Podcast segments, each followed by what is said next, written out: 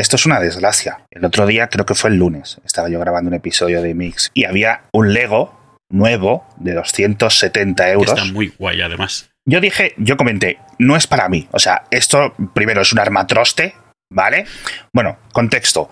Lego ha presentado un set oficial que parece una recreativa del Pac-Man. Y tiene como un engranaje detrás y se mueve el propio Pac-Man dentro de unas piezas construidas. Es decir, físicamente siempre va por el mismo sentido, ¿vale? No es algo de software, pero está muy chulo.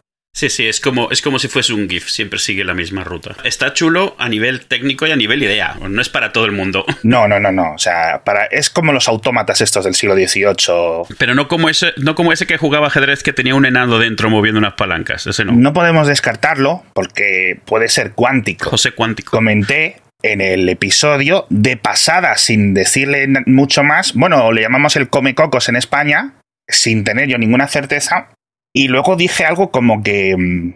Y se mueve y va comiendo los, digo, los fantasmas, los cocos. Sin ningún tipo de idea, sin ningún tipo de pensamiento, sin haberme yo muchas, o sea, ninguna vez en mi vida, 37 años, haberme pensado, o sea, literalmente me salió ahí. Ese fue mi cerebro produciendo esa frase. No le di más que pensar, pero durante la edición dije yo, esto, bueno, lo dejé. Como tantas cosas en la vida, la mañana siguiente, respuestas a los correos, respuestas en Mastodon. Oye, esto del come cocos, los cocos no son los fantasmas, los cocos son las piecitas que va comiendo el Pac-Man. Ataques, insultos. Te rías porque tú eres el instigador principal de los mismos.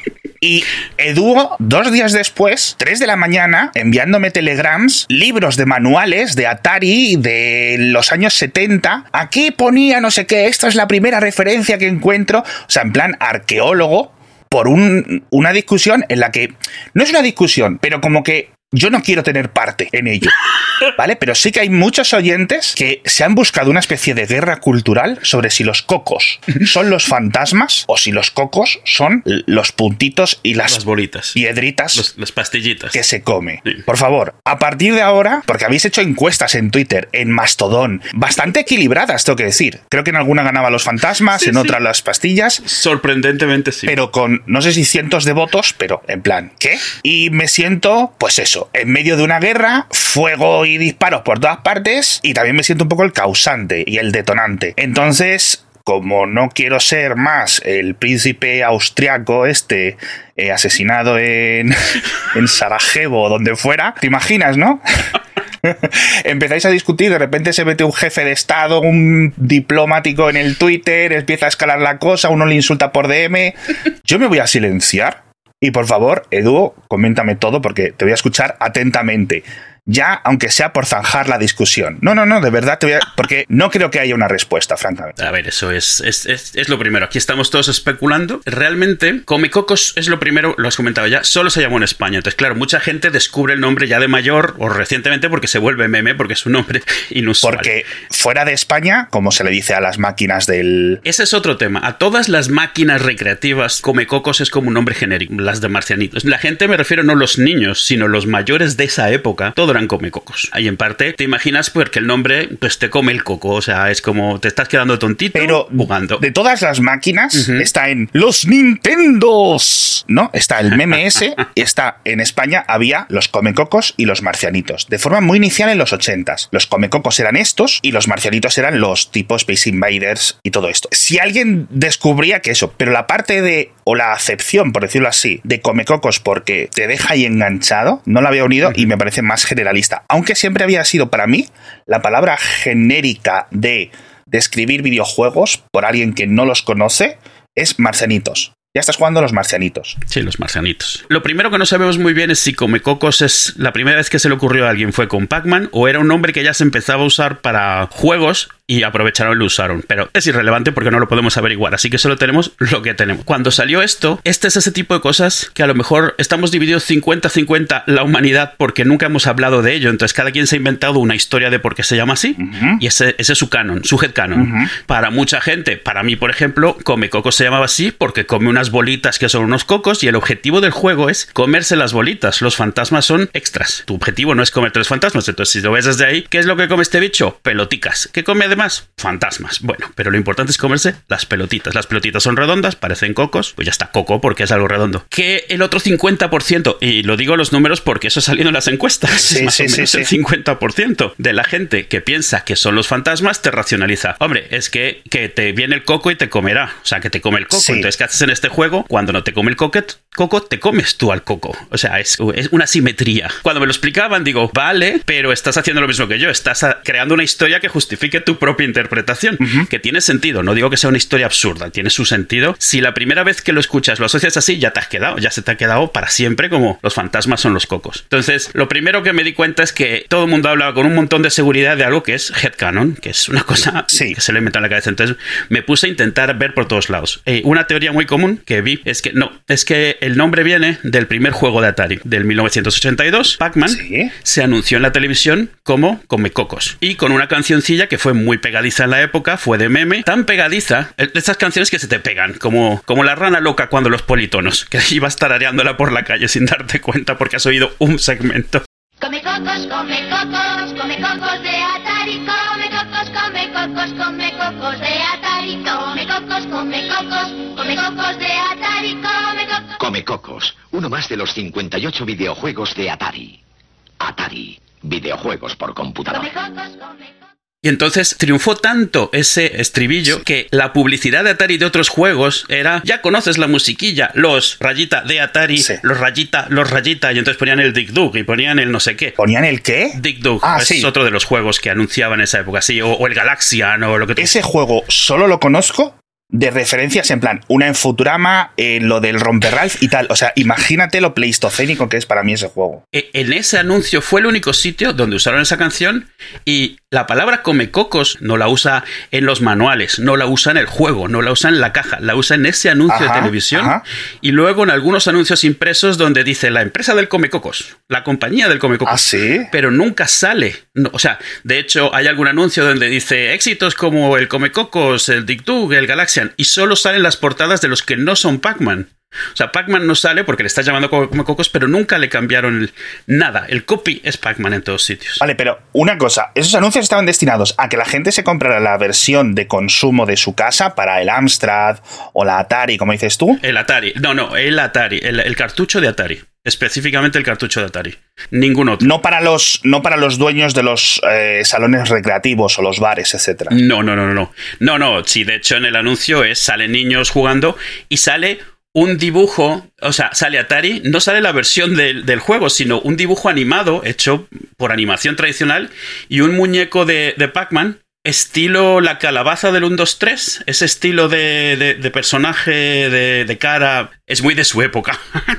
Y, y aunque dicen eh, que el anuncio es del 81, el anuncio es del 82. El cartucho salió en el 82. Y esto es importante. Fact-checking, fact- fact-checking importante. No lo parece, pero es importante, porque por todos lados dice 82, 81 y es 82. ¿Y por qué es importante? Cuando estaba mirando esto me estaba yo volviendo loco, porque me, eh, eh, eh, yo ya había decidido, mira, esto es del anuncio, viene del anuncio, el tío que hizo el anuncio se le ocurrió un estribillo que, que fue un hitazo y lo siguieron usando y se quedó tan grabado en la psique de la gente que lo usaron una sola vez y sigue existiendo 40 años después como nombre genérico de, de los videojuegos y como nombre específico del Pac-Man, aunque jamás lo usó Atari escrito en ningún sitio, solo está esa cancioncita. ¿no? Digo, puede pasar, puede pasar y entonces, pues bueno, ¿cuál es el tema? La recreativa es anterior al videojuego de Atari, es anterior al cartucho, la- es la razón por la que existe el cartucho de Atari. Sí. La recreativa llegó a España oficialmente en el 81, pero no oficialmente en el 80. Tú podías hacer copias de las placas o llevarte Ah. las placas de Japón, las traducías tú. Hay todo un episodio de, de esta serie de Netflix de videojuegos Sí. que está muy guay porque cuenta la historia de cómo en las recreativas había mucho hackeo de las placas y había mucho eh, hacer clones. Con lo que hoy hace el mame, en su época lo hacía, lo hacía la gente que sabía de electrónica esencialmente. En el MAME tú te puedes bajar todas estas versiones clónicas. O sea, igual que te puedes bajar las versiones oficiales de Pac-Man, todas las nacionales que hicieron los diferentes países y las fabricantes de los países. Sí.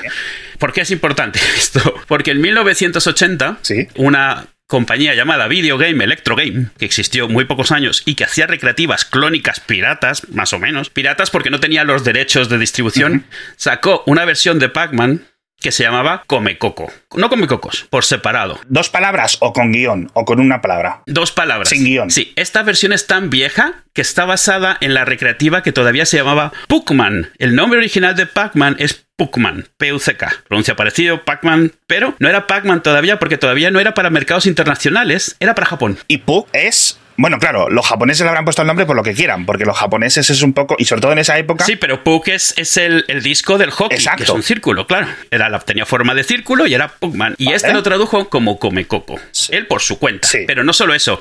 La máquina se llamaba Come Coco, pero Pac-Man se llamaba el Super. Así, el Super.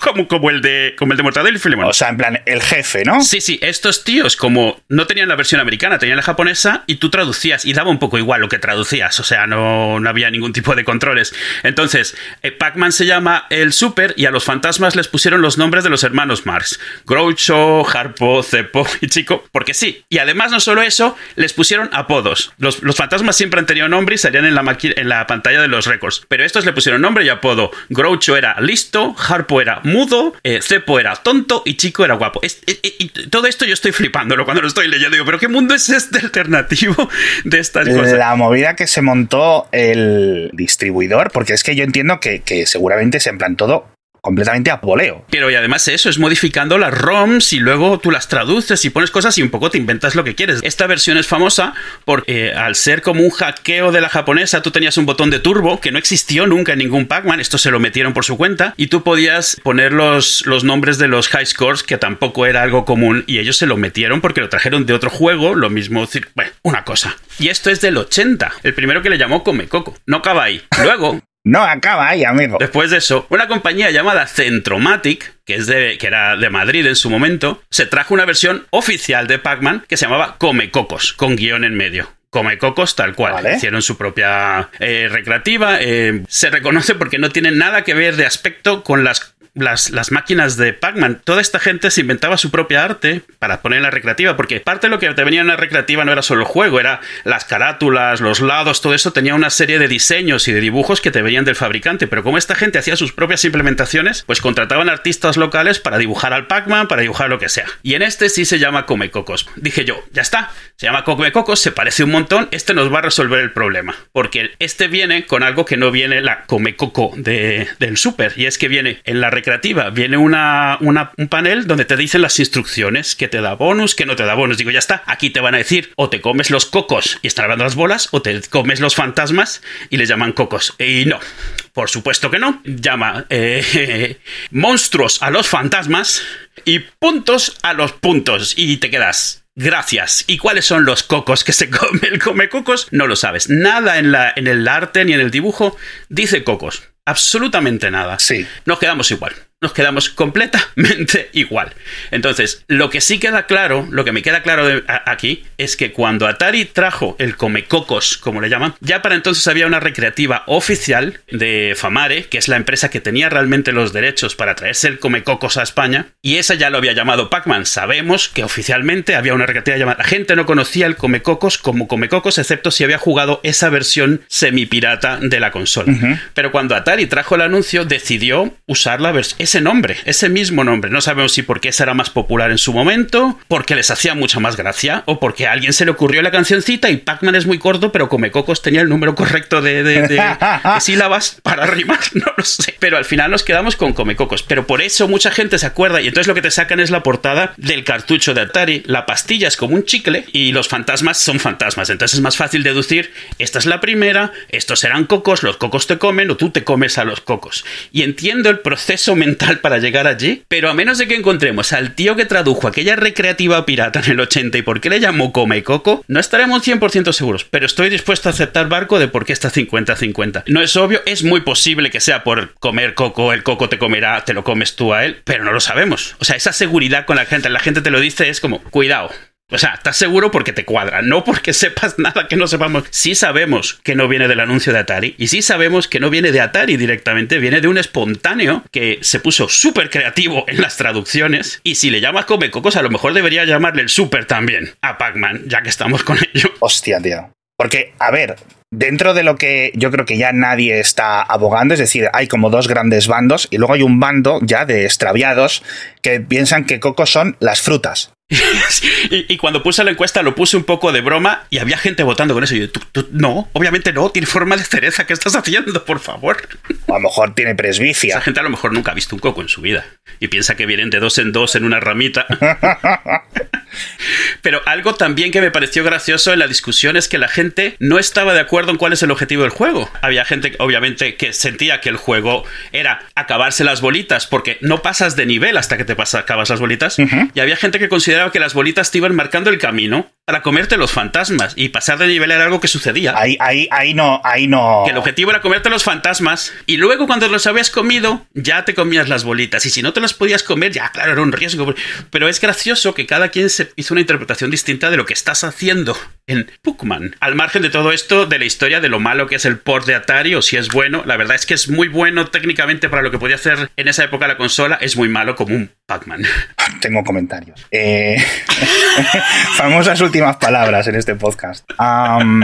Hay bolitas pequeñas que solo te suman puntitos y bolitas grandes que, si no recuerdo mal, es lo que te da la capacidad temporal de comerte a los fantasmas. así es sí te dan superpoder los superpoderes del super ¿Vale?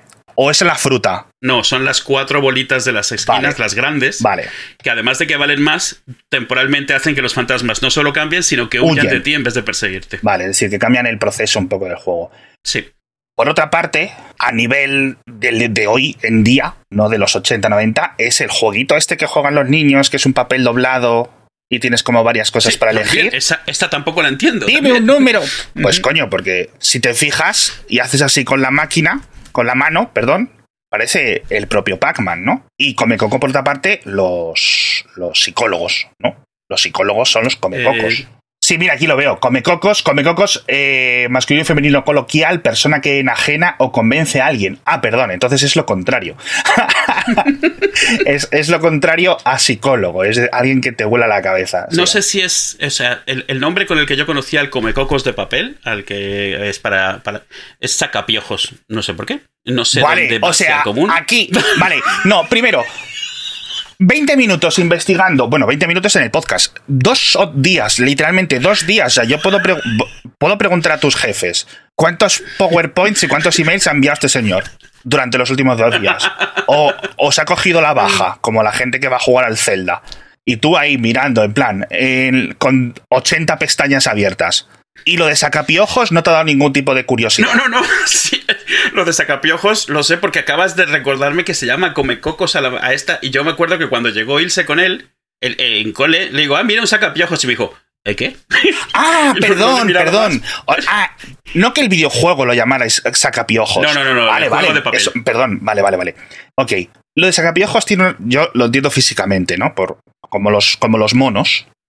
Haces como, ¿sabes lo que me refiero? Que se despiojan. Bueno, sí, como una pincilla, ¿no? Entonces, Pac-Man solo es cabeza. Pac-Man es ni siquiera una cabeza entera, es una cabeza con un hueco, un agujero muy gordo, sí. Puede ser, puede ser que el coco sea Pac-Man y los comecocos sean los fantasmas. Mira, también podría ser. Esa, esa versión no la he visto por ahí, podría ser. A lo mejor el super es el, el, el coco que se come los fantasmas. Mm. No lo entiendo, tío. De verdad.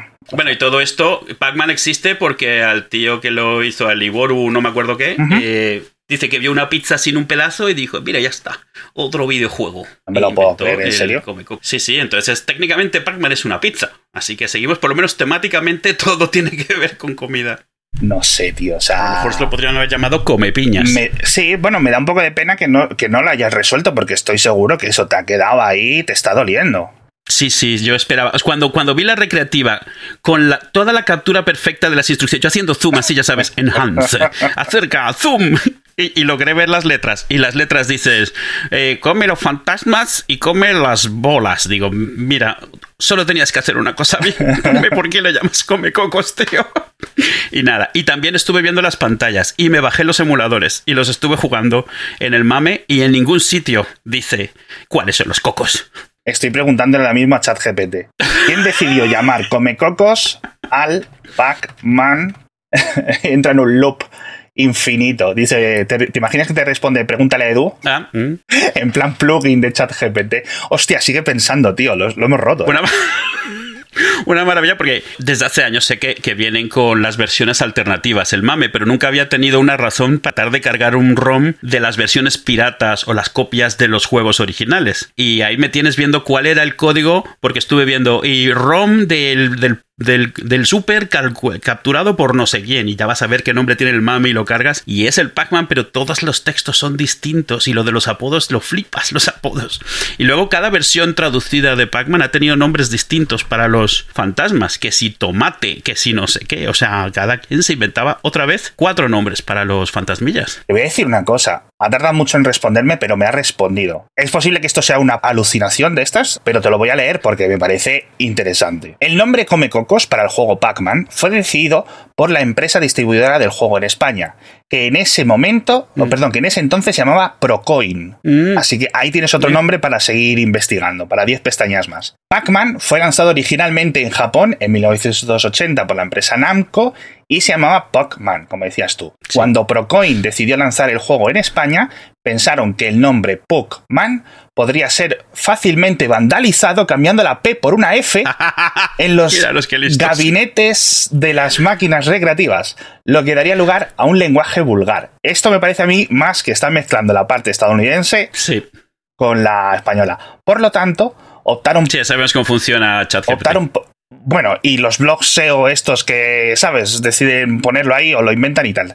Eh, por lo tanto, optaron por cambiar el nombre a Come Cocos para evitar ese tipo de vandalismo. Eso, eso me puede cuadrar porque el primero que encontré que se llama Come Coco en el texto del juego dice Puckman. Y eso puede que indique que ese fue una traducción del Puckman original, no del que se ya se llamaba Pac-Man. Espera, que dice, el nombre se mantuvo en España y en algunos otros países de habla hispana, mientras que en el resto del mundo se le conoce como Pac-Man. Bueno, se mantuvo informalmente. Formalmente eh, se cambió. O sea, la gente le llama. O sea, las cajas y los cartuchos siempre se han llamado Pac-Man. Nunca ha estado escrito más que en estas máquinas oficiales. No hemos tocado el clon que también tiene sus añitos, que es del 81, que es Pacuman, que está hecho por Recreativos Franco. donde el nombre de Pac-Man no. es Pacuman, es el Comilón. Ojo. Ese no ¿Pero eso es en España? En España. Dice las instrucciones: controle el comilón con el mando, cómase los puntos y cómase los monstruos. Y este, este también tenía sus apodos para los fantasmas. Eran espía, apodo tomate, tramposo, apodo dientes, estilista, apodo Raki y llorón, apodo Moki. ¿Y esto qué diferencia era? Porque era un clon del, software. Sí, son clones del Pac-Man original. El Pac-Man se ve que el nombre se le ocurrió al que hizo la caja, porque solo está en la caja. En, los manuales que están pegados donde te dicen las instrucciones es el comilón. Cuando el comilón se nutra con los puntos grandes, contraataque. Madre mía. Pacuman está muy bien, ¿eh? Madre mía. He buscado en Google Procoin, Procoin Pacman y no sale nada, tío. O sea, esto es... lo de Procoin yo no lo vi en ningún sitio, así que a lo mejor se lo ha inventado ChatGPT en una de esas que ya sabes que jamás le vas a pillar sin poder contestarte algo. Él, él te contesta. Le voy a decir, eso es mentira. Eso es mentira, punto. Dime la explicación real. ¡Ah! Espérate que me responde y me dice, lamento la confusión, dice, eh, Pac-Man fue decidido la empresa distribuidora de juego en España, que en ese entonces era la compañía española Proein. O sea, pero ¿qué está? Se los está inventando. Se los está inventando al vuelo, tío. Me encanta. Ay, me falta. Voy a buscar Proein.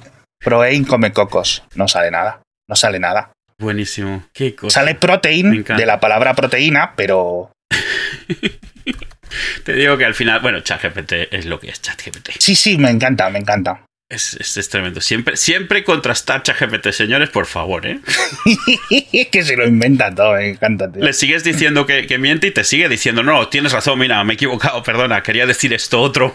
Por favor, deja de seguir investigando lo que te digo. La empresa ProAim no existe, por supuesto que no existe. Y además es que te lo cree. ¡Hostia, espérate! ¡Hostia, espérate! Eh, tienes razón, la empresa ProAim no estuvo involucrada en el lanzamiento del Pac-Man en España. O sea, en plan, luz de gas 100% al chat GPT. Dice, la distribución de Pac-Man en España estuvo a cargo de la empresa española Recreativos Franco. Hostia, que está hilando ah, ya. amigo, ah, ya, ya llegaba Pacuman, sí señor. Ya, ya, sí, sí, sí, sí, sí. Sí, sí, sí. Ya vamos por Recreativos Franco. Pero ya se acerca, ¿eh? Bueno, bueno, bueno, bueno, bueno, Pero a mí, a mí, de todas maneras, algo muy gracioso de esto es la gente piensa que en esa época la cosa estaba mucho más pensada que ahora. Esto es como cuando hablamos de los cómics y hablamos de, de Bruno Díaz y Ricardo Tapia y, Ciclón el Superhombre como traducción de Superman. Eh, especialmente, o sea, antes de los 90, al final tú podías hacer un poco lo que quisieras en las localizaciones locales. No había un contraste, un montón de estas cosas se consideraban temporales, así que les ponías cualquier nombre para que fuese un hit. Lo mismo con las películas. Quieres que triunfe ahora, ya luego ya verás lo que haces. Entonces, hay veces que hay eh, como explicaciones muy cerebrales y realmente no, esto no, es que este le gustó, se inventó un jingle y le ha gustado la musiquilla y por eso se llama así, por eso tú lo llamas así, porque salía un anuncio en televisión, pero, pero nadie, a lo mejor esa persona tampoco pensó quién eran los cocos, solo que se le ocurrió una canción graciosa y la recreativa la conocía como Cocos porque justo tenía una de videogame enfrente, la había jugado y lo conocía de ahí y se quedó con ese nombre y así a lo mejor lo cantaban en su casa él con sus niños, yo qué sé. Y claro, 40 años después esto es como cuando, como cuando los arqueólogos ven, abren una cueva y ven una, no, es que aquí se le rendía culto al no sé qué. No, hombre, ese tío mató una vez un perro y se fue de la cueva y ahí lo dejó y ya está. O sea, no, no hay más. Pero es que además, tío, o sea, es que todo esto encaja y todo esto lo que dices tú es que no, no, no, no, no puedo ver la alternativa a este tipo de explicaciones. Es en plan, pues es que esto fue decisión de un tío random que nunca más vamos a conocer. O sea, sí, sí. Y si oyes no. la canción del anuncio, te queda clarísimo que ahí lo que primaba era que fuese pegadiza. Y es pegadiza. Sea, pegadiza. De, estoy seguro que los padres a regañadientes la tarareaban de mala leche porque odiaban el juego y aún así la tarareaban cuando iban en el coche, ¿sabes? O sea, vamos. Madre mía. Bueno, me da rabia que haberte hecho perder dos días, pero bueno, de tu vida. No, a mí me encantan estas porquerías. Sí, el problema es que te toca a ti de rebote. No. A mí me hace gracia porque ayer, ayer, ayer, creo que ponías en el Mastodon. Sí, pero bueno, lo que pasa es que habrá que convencer a Dúo. Yo, yo, ya llevaba un tiempo convencido de que ninguno sabemos. y es como, bueno, vamos a ver de dónde por lo menos parece que viene. Pero yo ya estaba convencido de que yo me había montado mi película, sí. igual que todos nos la montamos. ¿De por qué? Porque nunca supimos por qué se llamaba así ni nada. Yo es que simplemente no le di más. No le di más. Eh yo creo que es de esas cosas que el primer día que lo ves te haces una y ya se te queda, se te queda como una conexión obvia entre dos cosas, aunque no fuese la intención inicial de y tal. Pues, no sé. Sí, una vez conocí a alguien que pensaba, estaba convencido que el nombre de Macintosh venía por los abrigos. Yo ni siquiera sabía que había abrigos llamados Macintosh. Es un tipo de abrigo inglés, pero claro, él sí los conocía. Y entonces decía, ah, no, Macintosh por los abrigos. Y yo, ¿qué? ¿Cómo? ¿Cómo? ¿Qué no de abrigos? ¿Qué abrigos? Porque en su vida había oído de una manzana estilo Macintosh, que es una cosa muy americana. Como... No, quiero decir, aparte que está, es la, lo dijo el propio 600 mil millones. Sí, sí, pero en los 80, eso no sabes de dónde viene. Tú te inventas una película por lo que te suena. Macintosh, abrigos. Es, ¿Sabes cómo que es? Es como hoy, cuando la gente ve el logo, cuando la gente ve el logo de Apple de los 80 y dice, ah, oh, mira, Apple, eh, eran aliados de... Digo, no, los colores de la manzana de Apple de los 80 y los 70 no tienen nada que ver con toda la movida de ahora gay ni nada, nada, ni, ni Apple intenta que tengan que ver, porque si no tiene nada que ver. Madre mía. Asocias de acuerdo a lo que te cuadra en ese momento. Y yo conozco gente que piensa que Apple es una empresa friendly a, a, grupos gays. Por eso lo es, Apple lo es. Vamos, su CEO es abiertamente gay y tal. Pero no, los colores no tienen nada que ver con eso. Es una casualidad. No existía la bandera gay cuando salieron los colores de la manzana. ¿Sí? ¿Seguro? No sé, no, según yo no. Vamos a buscar, yo qué sé. No, no, no, no. Vamos, no tenemos suficientes, no tenemos suficientes agujeros de gusano. Espérame un segundo, ahora te lo digo. Sí, sí, la bandera es del 78 y los colores y Apple claro. o es de después, ¿no? ¿Qué dices de después? ¿Apple es de después del 78? Pero que no. ¿La compañía Apple? Sí, hombre. Sí, sí el, el Mac es del 84 y Apple ya era ah, dueña del mercado para entonces del 76. O sea, que Apple inventó a las minorías. Eh, claro, la, la, la, bandera copia el logo de Apple. Madre mía. Eh, recordemos, Apple defiende todas las minorías y todo eso, menos en China. La defiende donde, donde no es un problema defenderlas. el truco. Truco, truco, capi, capitalismo truco. En fin. Bueno, a ver, yo qué sé. Ya paso de hablar de estos temas más veces porque... Eh, ¿Qué más cositas quieres comentar? Porque antes me enviaste un email que ponía simplemente... Edu te ha enviado Robocop en Plex. Y yo, ¿cómo es esto que me ha enviado un email desde Plex? Ahí hay, hay, dos cosas, pero en ninguna vamos segundas. La primera es, he estado viendo pelis que realmente me gustan, siento que valdría la pena ver con los niños, como, tanto como un tema, como un artefacto histórico de su época como pues una pel- películas que no son malas. Y así hemos visto, yo que sé, Alien y Alien 2 y Termin cosas así. Fricadas de los 80, vamos a decirlo como es. Pero además que, que yo sienta que son buenas. Y estaba buscando eh, quién tenía Robocop en buena calidad en Plex, porque no está en streaming en ningún, en ningún servicio de los que tengo yo. De hecho, no está casi en streaming en ninguno en España. O sea, hay uno solo, pero no, no creo que nadie lo tenga. Estaba viendo en Plex y vi un botón de compartir. O sea, esa era la razón para buscar Robocop. No había otra. Ya me lo he puesto en la cola y tal. Pero vi que había un botón de compartir y no estaba muy seguro qué compartía. Entonces te lo. Cuando sale para compartir, eh, tú eres el que sale primero a quien le puedo compartir porquerías, porque te mando mucha mierda. Entonces digo, pues se lo mando. Y a ver si me dice algo, y entonces para ver qué es lo que te aparece. Porque lo que quería ver es si te salía solo el título o si te salía el enlace a la peli en el servidor de Plex que yo la estaba mirando en ese momento, que era uno en particular, era nuestro videoclub favorito. Me pone, tienes un nuevo mensaje de Plex, la carátula de Robocop y un botón que pone responder nuevo. Luego, por cierto, en el móvil vi y tenía una notificación también, si te sirve de contexto. Si pincho en la carátula, me deja entrar, eh, me lleva a la aplicación web de Plex, ¿vale? Que no puedo entrar porque no se acuerda la contraseña del navegador, Mm. pero entiendo que me lleva o me debería llevar a tu película. No, yo creo que te llevará, si, si estoy deduciendo bien lo que hace, te llevará a cuáles servidores de Plex accesibles a ti tienen ese título, que no tendrás los mismos que yo. Pero porque algo que te permite Plex, que hoy ya te permiten todos los streamings, pero está muy bien que te permita Plex, es que tú y yo podemos estar viendo la misma película al mismo tiempo en sitios distintos. Nos, nos, nos coordinamos. Eso ya lo puede hacer Lo de la sincronización de... Sí, o sea, imagínate que tú y yo decidimos que vamos a hacer episodios donde hacemos review de, yo qué sé, X. Tú la ves en casa y yo la veo y la vemos al mismo tiempo y hasta podríamos estar Sí, sí. grabando un comentario al mismo tiempo. Pero tú no necesariamente ves los mismos servidores de Plex que yo. Entonces, para poder hacer eso, lo que hace es que te presenta los servidores donde la película de Plex tiene la misma duración, porque pueden ser versiones distintas. Yo la que te he compartido es de de una hora 43 porque es el director Scott. Entonces, supongo que te mostrará en los sitios donde está esa y no la de hora y media que fue la del cine. Yo creo que Plex eso no sé si lo, lo distingue, ¿eh? Pero es posible, es posible. ¿Que, que el Director's Cut que añade? Añade muchas escenas que tuvieron que cortarse por temas de censura. A ver, es una peli ultraviolenta en una época donde las pelis ultraviolentas no eran comunes, pero además es una peli que usa ultraviolencia para hacer sátira de las pelis de acción. Entonces, los sitios donde es ultraviolenta es súper ultraviolenta. Entonces, porque Sí. está siendo. Es el Verjoven en su mejor momento de sátira poco disimulada, Ajá. donde se les fue todo el presupuesto en, en miel con colorante rojo y se nota. Y además que tiene escenas que se quitaron, pero que sí se vieron en el cine, por ejemplo, en, en España o en Latinoamérica. ¿Ah, sí? Donde no se vieron fue en Estados Unidos.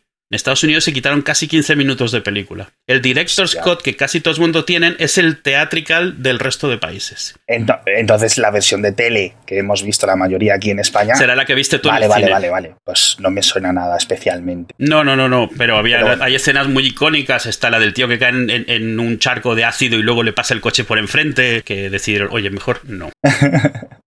No, a ver, está guay. Joder, pues me, me ha llamado la curiosidad. Que es una cosa que había añadido Plex recientemente que me impactó bastante, tío, ahora que lo pienso. No me acuerdo. Eh, puede ser que empezaron a añadir series y películas que no son totalmente desconocidas, pero como parte de su propio servicio de streaming. Farscape, por ejemplo, está ahí. Sí, pero porque Farscape y todo eso están en los Plutos y todas estas licencias de sitios gratuitos que puedes ver. Sí, pero Farscape en Pluto está en español y en Plex está en idioma original. Pluto solo tiene versiones traducidas en España.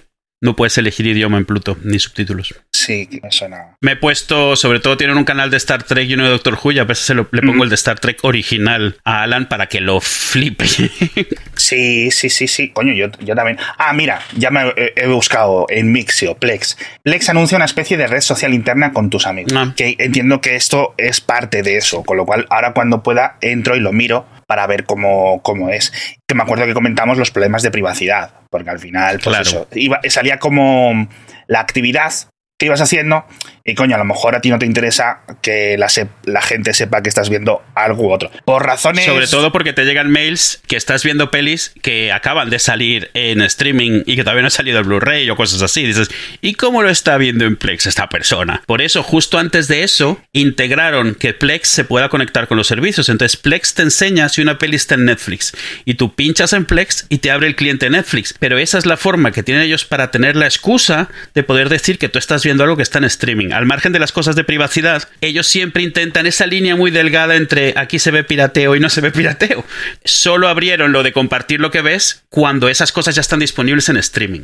Puede ser, puede ser. Mm. Yo la del tema de privacidad era en plan, pues eso, cosas que te dé vergüenza que tus amigos sepan que estás viendo.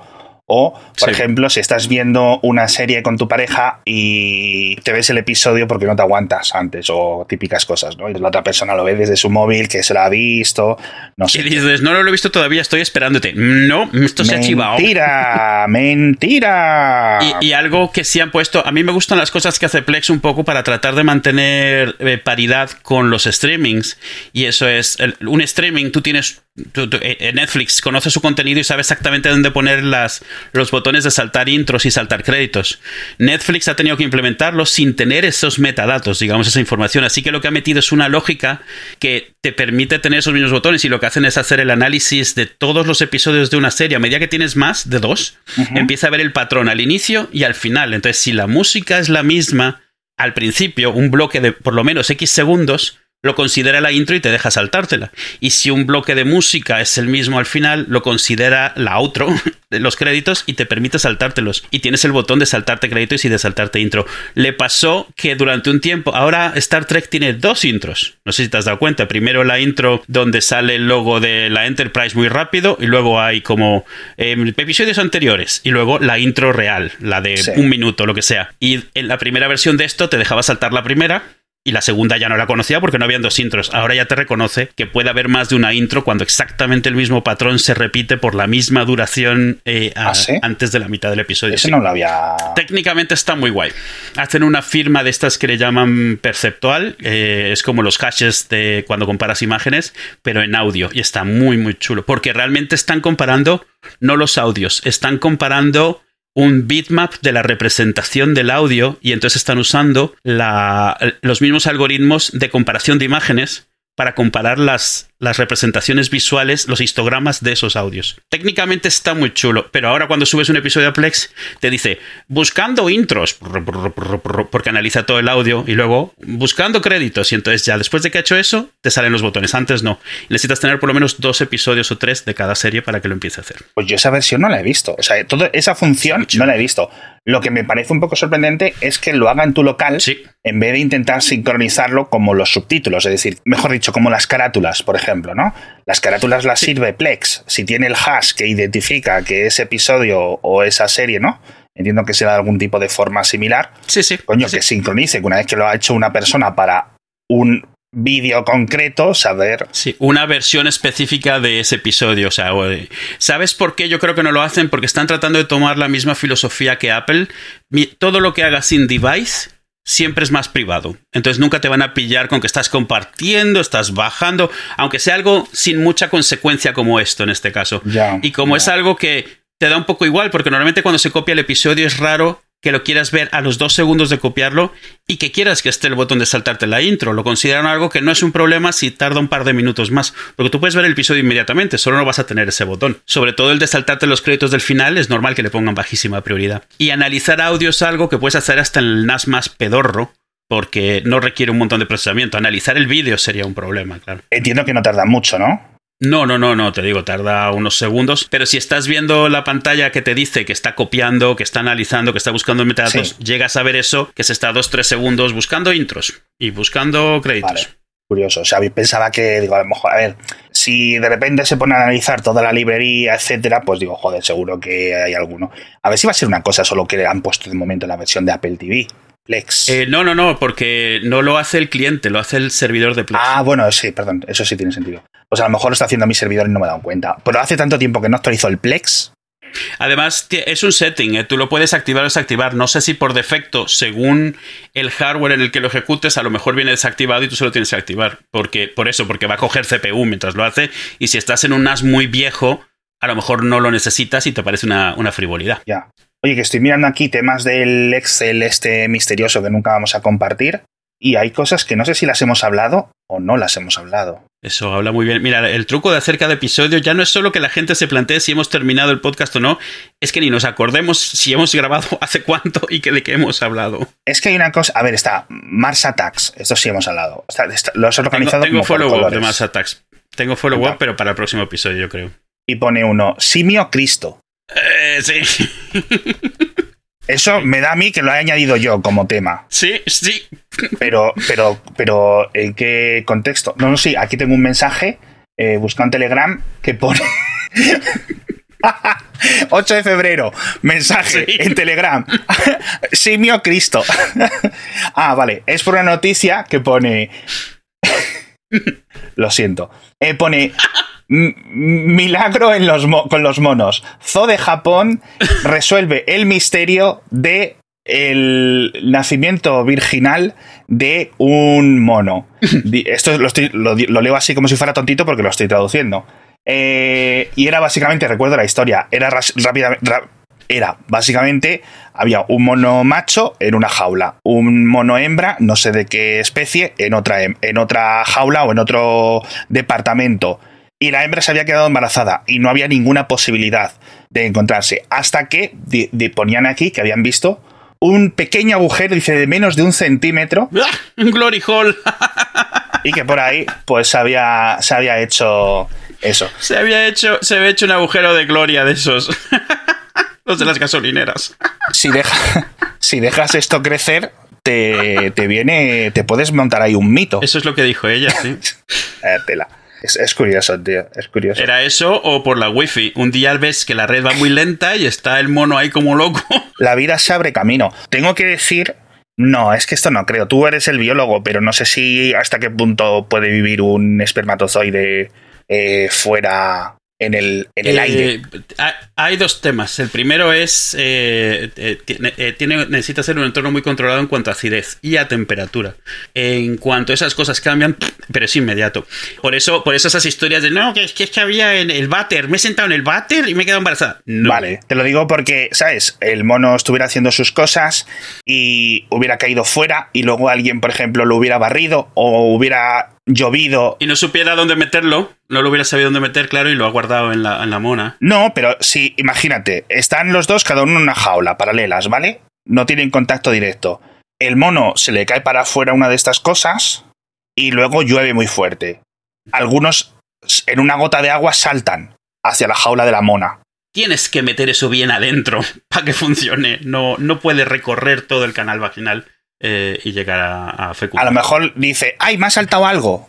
Y la mona propia, al rascarse, Claro. se lo introduce. Rascarse bien rascado. Le voy a hacer caso. Yo es por, por dar ideas, sí, sí, sí, ¿no? sí, ya, ya, si no. Esto me recuerda, ahora que hablábamos de los mitos, esto me recuerda, esto se lo dije a, a alguien por, por Telegram hace poco, creo, y era que cuando estuvieron saliendo la serie de los Anillos de Poder de Amazon, Mm, y están grabando la segunda. temporada, y están grabando partes en España, por cierto, en Canarias. Entiendo que elementos de Mordor y cosas volcánicas y etc. Mm. Vale.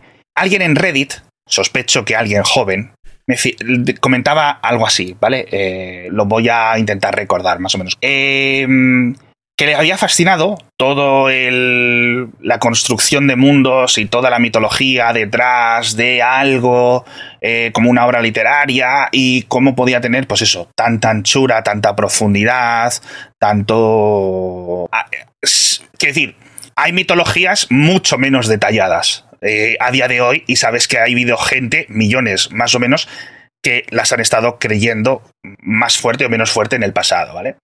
Y entonces, este chico iba al siguiente paso. Yo soy un cristiano, ¿significaría esto que es posible que otras personas hubieran hecho lo mismo en el pasado? Y yo, hombre, no lo sé. A ver, ¿Tú qué Tolkien sabía. El objetivo de Tolkien era crear una mitología para Inglaterra que no existía. O sea, que no él no veía una mitología antigua. No una religión, pero sí una mitología. Pero normalmente las religiones están muy entrecruzadas con la mitología. A lo mejor no lo decía, pero eh, su esperanza sería que en 2000 años esa mitología fuese una religión, ¿sabes? Bueno, como, como lo de Star Trek en Futurama, ¿no? Sí, o como, si quieres un ejemplo práctico, como la cienciología. Que no es por meterme a mí, o sea, quiero decir que además que a mí todo lo que es el, el- la, la parte compartidas y no tanto compartidas de los mitos judeocristianos, etcétera, ¿no? Incluso las partes que llegan a- al Corán, etcétera, tienen una solidez eh, a lo largo de los siglos bastante chula. Otra cosa que leía al respecto de esto era, joder, y esto no me acuerdo quién lo decía, pero lo decía uno de estos, un, pensador, no sé si era el CISEC, este que habla así, o era Hughes, dice, tú te piensas, creo que era CISEC, dice, tú te piensas que los antiguos griegos pensaban que en esa montaña, arriba de la montaña, la montaña que podían ver y subir, Sí. vivían los dioses? ¿Tú te piensas realmente eso? Una montaña que estaba a pocos kilómetros de donde ellos vivían y que en cualquier momento podían decidir subir. Yo nunca lo había pensado así, pero es cierto. Es decir, parte de la mitología es lo que tú quieras llegar a creer o unas explicaciones o en muchas ocasiones unas excusas, en cierto sentido. ¿no? Sí, algo que te dé una seguridad. Sí, yo imagino que sí. A ver, a mí me encantaría, por ejemplo, que mañana empezáramos a, a respetar los festivos en honor a Eru, Eru y Lubatar y... Todas las religiones. Ah, Si tenemos suerte, un día de trabajo al año. Todos los festivos de todas las religiones a partir de mañana. El día, el, el día de Mandos, el día de Orome Sí, y diferentes deidades menores, ¿no? Mm. Acuérdate que hay gente que ha marcado Jedi en su religión, así que el nacimiento de Anakin. La- la- eh, eh, eh, empezamos a celebrar la batalla de Yavin. Como, como no, las fechas en... Antes de la batalla de Yavin, después de la batalla de Yavin. Igual que tienes zonas horarias, tienes que convertir entre calendarios. Ya no solo los dos o tres, sino ya 27 calendarios. ¿Qué más cosas? Tenemos aquí follow-ups. El otro día también me echaron la bronca por lo de Soria. Dice que lo de la España vacía no es, que es España vaciada. Y yo... Eh, hay de todo. Porque si esa gente no vivía sentada en esas piedras, Hay lo que hay. que a menos que se hayan llevado sus casas, hablamos de sitios que no están poblados ni lo han estado. Da para otro episodio. Da para otro episodio, así que no quiero mancharlo porque habiendo hablado del Comecocos y del simio Cristo en este, pues yo creo que tampoco podemos mejorarlo mucho. El Silo está bien, lo hemos estado viendo, está guay. Es que yo lo siento mucho, está regulera. No, a nosotros nos ha gustado. Está, a ver, no es una serie de acción, así que hay que tomarla como lo que es. Es una serie lentilla de las de ahora, lentita. A mí no me importa que sea lenta, a mí lo que me importa es que no me ha metido el misterio. Yellow Jackets la hemos empezado a ver, está guay, la 1. Yo esa la empecé a ver, dije, eh, vamos a ver Yellow Jackets, que me la han recomendado, no sé qué, estábamos, estaba la niña por aquí, primera escena, una masturbación, eh, quitar. Vale, vamos a ver otra cosa. Que, que- no es por problema, es, es la incomodidad del momento más que otra cosa. Hemos vuelto a ver Good Place y, y se la empezó a ver y le gustó mucho, así que la hemos visto casi de corrido toda entera. Bastante guay. Bob's Burgers la sigo viendo, la llevo el día. ¿Viste la peli? También está muy bien. Y la intro de la serie cambió después de la peli. Por lo que ocurre, ¿no? Por los O sucesos. sea, en la peli hay un momento en el que sale un socavón enfrente de la tienda y luego explota el agua, pues la intro de la serie a partir de ese momento que sucede en- en la, en la entrada de la tienda, bueno, de la hamburguesería, tiene ahora el socavón. Está guachi. Está. Mira, déjame que te acabe con esto, con una reflexión, ahora que hablas tú de Boss Burgers. La temporada 34 de Los Simpson ha, ha cambiado algo. Ha cambiado algo en el equipo de guionistas. O ha cambiado algo, pero es diferente al resto. No digo que sea tan buena como las originales, o sea, las nueve primeras temporadas, por decirlo así, pero, y se puede ver, o sea, dije yo, me está gustando demasiado. Y fui a los típicos sistemas que te hacen una gráfica de las notas de los episodios en el tiempo y por temporada, y hay como un pequeño subidón. Un uptick. Y yo, ¿cómo? Digo, no estoy loco. Y todo esto lo pensé porque eh, lo estábamos viendo, porque están en Disney Plus y de repente te dice nuevo episodio, yo qué sé, por ver algo, ¿no? Mm. Y me pillé, mm, o sea, me sorprendí a mí mismo riéndome dos veces. Dos separadas veces. en alto. Que normalmente hay algún chiste que, como que a nivel interno, pero no suficiente como para expresarlo físicamente. Y dije yo, hostia, raro. Pues sí. Y así, sí, sí, algo ha debido de cambiar. Tengo que leer porque no sé si es algún tipo de guionistas, algún tipo de... Porque no es completamente diferente la serie, pero sí hay cosas que creo que están probando nuevos eh, nuevas cositas nuevas A ver, cositas o sea, lo, y- lo y- mejor que puede pasar es si no te están cancelando una serie, pero ya es un meme que te has vuelto una parodia de ti mismo y que no eres gracioso. Oye, aprovecha que tienes las renovaciones aseguradas y prueba cosas, intenta cosas nuevas. Eh, a lo mejor es que hemos llegado a ese punto, es una serie tan vieja que los fans originales ahora tienen edad de hacer contenido del que les gustaba y han ido reemplazando a escritores y guionistas que ya se han quedado un poco estancados. ¿Sabes? Que ya, y- pero es gente que recuerda lo que era y entonces quiere traerse eso. Es como el filón y con Star Wars, que es, eh, pues mira, yo recuerdo que era esto y a lo mejor si te pones crítico no era esto, pero esto es lo que yo recuerdo que era, entonces pues le, añade, le, inyectas un montón de sangre nueva y de repente otra vez es inter- interesante. A ver, no hay mucho secreto. Al final tú tienes un guion, ese guion son X páginas para 20 minutos o 23 minutos o los que sean. En cada página tiene que haber X chistes. No simplemente sucesos que vayan enlazando, sino que todos esos sucesos tienen que tener su parte graciosa, para que al menos uno de cada tres o uno de cada cuatro tenga un impacto. Y el chiste tiene que tener un mínimo de calidad, es decir, el nivel del humor. Y si eso no lo estás consiguiendo, que es Claro. lo que ha ocurrido en las últimas 20 temporadas, pues ya está. A mí me da igual la historia. O sea, ¿sabes? Imagínate que ahora Los Simpson, temporada 34, se inventan, ¿no? Sacan el episodio por primera vez de que el abuelo de, los, de la familia, el señor Barnes y no sé qué y no sé cuánto, fueron a la Segunda Guerra Mundial juntos. Y eran lo de los lo de los peces estos rojos, no me acuerdo cómo se llama el episodio. Pues la gente pensaría, joder, ya no saben qué contar. No es que no sepan qué contar, es que la forma en la que lo están contando, es decir, la historia nunca ha importado. Lo que ha importado es la cantidad de chistes que te, que te meten. Claro. No me metas un episodio sobre el iPhone porque es lo que se te ha ocurrido, ¿no? En Sí. plan, la ruleta esta de, de tirar los dardos para hacer el guion, no. Tiene que haber una densidad de chistes. Te digo, la ventaja que tienen los Simpson es que les van a renovar, pueden probar de todo, les van a renovar, o sea, les llevan renovando 20 años con, con- con ratings terribles porque se han vuelto una de estas cosas que existe, que, que no se va a quitar. Tendrían que empezar a ponerlos de- desnudos eh, quemando la bandera para que les cancelasen ya. Eh, poco más. Siempre está el rumor ahí de una segunda película. ¿Eh? Estuvo bien la primera película. Sí, la película era de un nivel de chistes, o sea, de esa densidad que comentábamos, superior a la media de los capítulos de por entonces. De hecho, yo recuerdo eh, las malas lenguas, por decirlo así, de los foros, de la gente inventándoselo, básicamente, de que habían estado guardando un montón de escenas y un Ah, montón de cosas graciosas del- de las temporadas para dejarlo en la película. ¿Vale? Y que por eso, que, digamos que era como una suma cero. Ya. Este es el máximo de chistes que se nos ocurren en tres años. Los vamos a quitar de las temporadas para meterlos en la película. La verdad que yo creo que la película la he visto una vez Ya. o dos, más allá de la primera vez que la, la vi. Y tiene sus cosas graciosas. Tiene incluso momentos eh, un poco memes. Cerdo araña. de Arnold, Cerdo Araña. ¿Qué más? ¿Aquí cómo se llamaba? ¿Spider Pig? ¿Spider Cerdo? Spider Cerdo. Partiendo por en medio. La canción era la misma. Spider, y además Spider. Sí, no Spider, Spider Cerdo, claro. Spider Cerdo. Claro. Spider Cerdo. ¡Ay, este Homero!